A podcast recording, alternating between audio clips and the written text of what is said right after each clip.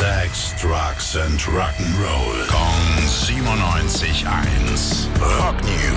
Gib's uns, Baby, gib's uns. Schönen guten Morgen, Tim Schwab. Guten Morgen, ich gebe euch Saxon. Die kommen nämlich nach Deutschland nochmal. Wow. Im, ja, im Oktober waren sie für die Seize the Day Tour schon äh, quer durch Deutschland unterwegs. Jetzt haben sie sieben neue Shows bestätigt. Die sollen alle im März nächsten Jahres laufen.